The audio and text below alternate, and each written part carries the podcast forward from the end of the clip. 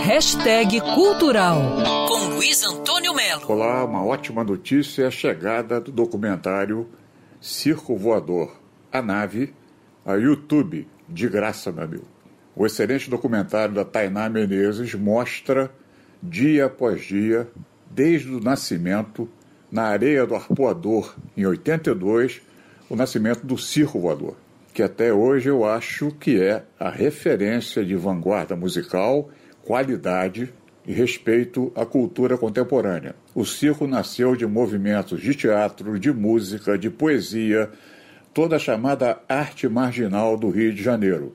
E um dos polos condutores foi o Evandro Mesquita, da Blitz. Tinha essa coisa de 24 horas de arte disponível de aula de capoeira, de teatro, de dança, de música. Claro, não haveria circo voador sem a presença aguerrida, sempre aguerrida, da Maria Jussá, que está à frente daquele maravilhoso ciclone bomba até hoje. Foi muito difícil porque o Titãs fechou para 18 pessoas, o Lobão fechou para 13 pessoas.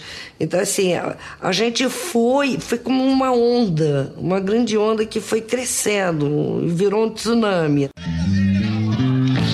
Eu não sei o que o meu corpo abriga nessas noites quentes de verão.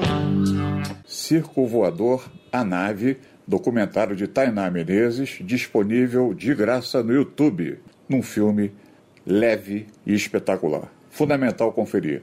Luiz Antônio Melo para Band News FM. Quer ouvir essa coluna novamente? É só procurar nas plataformas de streaming de áudio. Conheça mais dos podcasts da Band News FM Rio.